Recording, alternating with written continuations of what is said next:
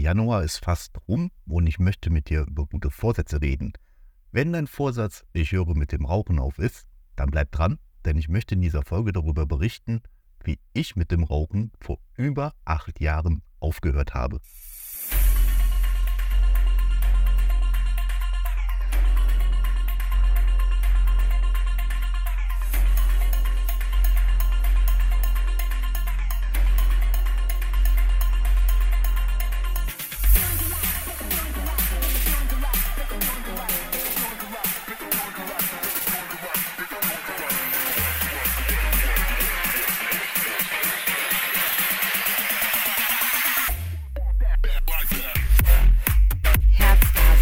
Dein Number One Podcast für einen modernen Lifestyle, denn Leben und Leben kann so einfach sein. Ja, ist schon ein bisschen verrückt. Ich habe, bevor ich hier die Podcast-Folge aufnehme, äh, nochmal nachgeschaut.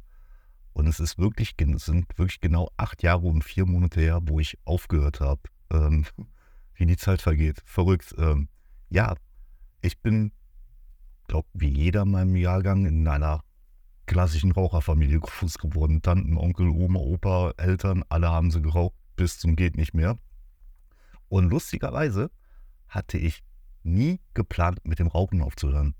Es kam mir gar nicht in den Sinn. Jasmin könnte das jetzt bestätigen, weil ich war so ein leidenschaftlicher Raucher, hatte auch so Glaubenssätze wie Rauchen beruhigt mich und hilft mir Stress abzubauen.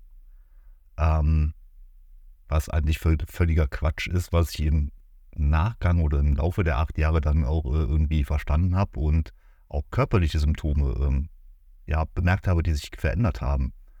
Ähm, anfangs sagte ich auch, Rauchen ist eine schlechte Angewohnheit, kann ich jederzeit wieder aufgeben. Gar kein Problem. Und, und also ich bin da voll gepackt mit Glaubenssätzen unterwegs gewesen. Und der größte Glaubenssatz, den ich hatte, dass ich durch das Rauchen äh, ja quasi nicht zunehme oder mein Gewicht kontrollieren kann. Das ist totaler Quatsch, weil ich habe mich da mal ein bisschen schlau gemacht, auch mal mit einem Arzt darüber gesprochen. Ähm, der Nikotin kann kurzfristig den Stoffwechsel erhöhen, aber langfristig Nutzen durch die gesundheitlichen Risiken des Rauchens ja, aufgehoben werden. Also völlig verrückt, was man sich äh, als Raucher da so, ja, an was man da so glaubt. Ja, wie gesagt, äh, ich hatte nie geplant, mit dem Rauchen aufzuhören, ähm, aber dann kam vor ein paar Jahren halt eine neue Situation, dass wir umgezogen sind. Jasmin und ich haben uns beruflich verändert, beziehungsweise ähm, ich habe einen Job in Düsseldorf angefangen und, und, und so haben wir uns quasi eine Wohnung quasi in der Mitte von Köln und Düsseldorf gesucht. Haben wir auch eine schöne gefunden, in der leben wir heute immer noch. Aber das Problem hier war, dass sie keinen Balkon hat. Die Wohnung ist im ersten Stock und wir haben einen kleinen Garten. So, alles nicht schlimm. Im Sommer war das auch kein Problem. Ich bin immer runter im Garten, habe mir dann da ein, zwei Zigarettchen geraucht und bin dann wieder hoch. Und dann kam irgendwann der Winter. Ja, was soll ich sagen? Der Winter, der war ziemlich kalt und dann in der Kälte immer raus, immer Jacke anziehen und, und manchmal hat man auch keine Lust, noch dicke Schuhe anzuziehen, dann eher noch mit Hausschlupfen raus oder so dann aber auch ein extremes Gewaltrauchen. Direkt zwei, drei Kippen hintereinander durchgezogen. Denn ähm, ja, dass man halt seinen Nikotinpegel quasi so gehalten hat, dass man erstmal wieder für eine Stunde nicht raus muss. Ja, aber man kann sich denken, also ich persönlich war ziemlich abgenervt von dieser Situation und habe mich dann mal so ein bisschen schlau gemacht. Habe ich mir gedacht, okay, fängst mit Nikotinpflaster an oder, oder, oder. Aber dann kamen auch wieder Glaubenssätze, weil das hatten sie in meiner Familie auch schon alles probiert. Wirkt alles nicht. Dann habe ich es erst gar nicht angefangen auszuprobieren. Und zwar bin ich dann aber eher dazu gegangen und habe mir eine E-Zigarette gekauft. Wollte dem Ganzen einfach mal eine Chance geben und allein die Vorstellung, okay, ich kann drin quasi dampfen ähm, und muss dafür nicht in den kalten Garten, fand ich absolut genial. Ja, und ähm, ja, habe mir dann eine E-Zigarette gekauft. Anfangs noch mit Nikotin, habe mich da beraten lassen und und und. ähm, ja, was soll ich sagen? Ich habe dann in der Wohnung gedampft und es hat mir gefallen. Und da kam die Situation, dass ich einen Morgen zur Arbeit bin. Klassische Wegzigarette, die habe ich mir angezündet. Und ich muss ganz ehrlich sagen, diese hat mir einfach nicht mehr geschmeckt. Ich habe die ausgemacht und habe da entschieden, ich lasse es.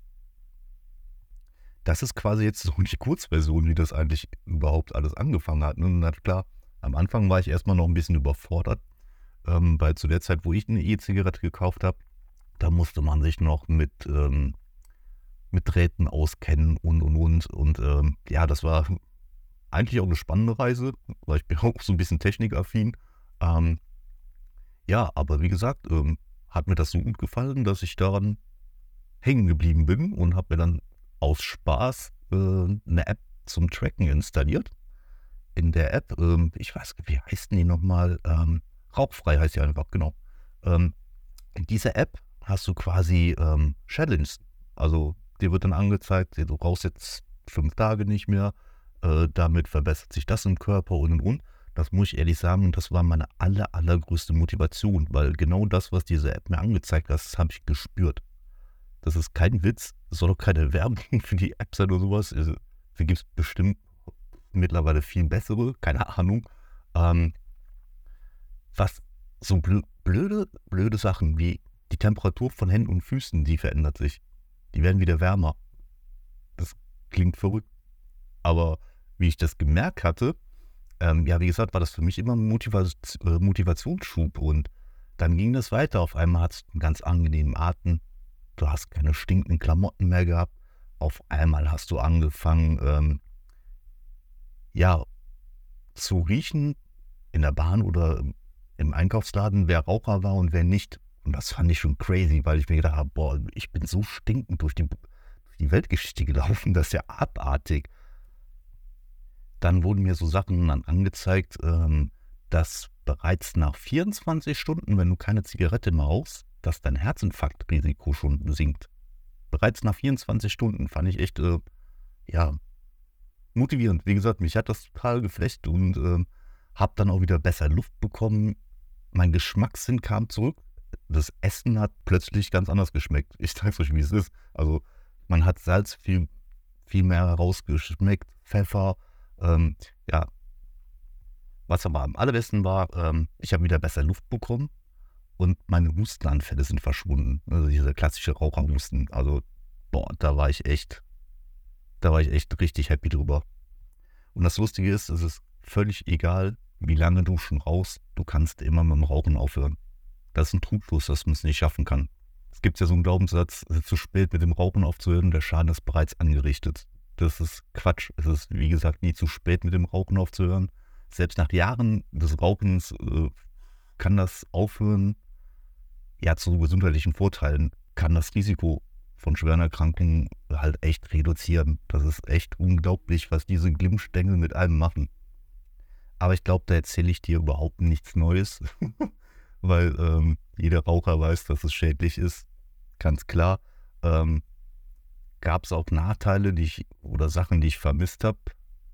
Ja, muss ich wirklich sagen. Und zwar ist das die obligatorische Raucherpause, wo man so ein bisschen klönen kann mit einem Arbeitskollegen oder so. Das ist echt so eine Sache. Ähm, ja, die vermisst man halt so ein bisschen. Das ist ganz klar so. Aber alles andere äh, vermisse ich in keinster Weise. Nein, absolut nicht. Also wenn du jetzt an einem Punkt bist, wo du einen guten Vorsatz hattest, ähm, dieses Jahr mit dem Rauchen aufzuhören, ähm, will ich dir nochmal so ein paar Stichpunkte und Vorteile hier mitgeben. Blöd gesagt, gewinne deine Freiheit zurück. Alles aufhören mit dem Rauchen befreit dich echt von dieser Abhängigkeit und gibt dir Kontrolle über dein Leben zurück. Also es dreht sich nicht mehr alles um, wann rauche ich die nächste Kippe. Dann, wie ich gerade schon erzählt habe, das verbessert deine Gesundheit, jeder Rauchfreitag verbessert deine Gesundheit. Ich habe es ja eben mal kurz erwähnt, was das in meinem Körper gemacht hat und was mich absolut motiviert hat. Dann aber auch, wie soll ich es nennen? Ja, schütze deine, deine Liebsten. Ich nenne es jetzt mal so. Also, wenn du mit dem Rauchen aufhörst, ähm, verringert ja sich nicht nur dein eigenes Risiko, sondern du schützt ja auch deine Familie und Freunde vor den Gefahren des ja, Passivrauchen. Also das ist ja auch so ein Glaubenssatz gewesen. Ähm, Passivrauchen äh, ist nicht schlimm. Ja, dann auf jeden Fall ähm, die finanziellen Vorteile. Also Sekunde, ich gucke mal gerade in der dieser App nach. Wo habe ich sie? Hier.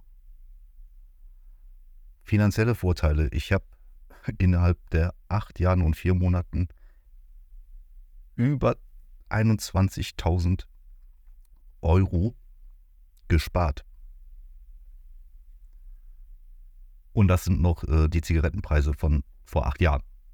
Also ich weiß gar nicht, wo mittlerweile die, ähm, der Preis von der Schachtel liegt.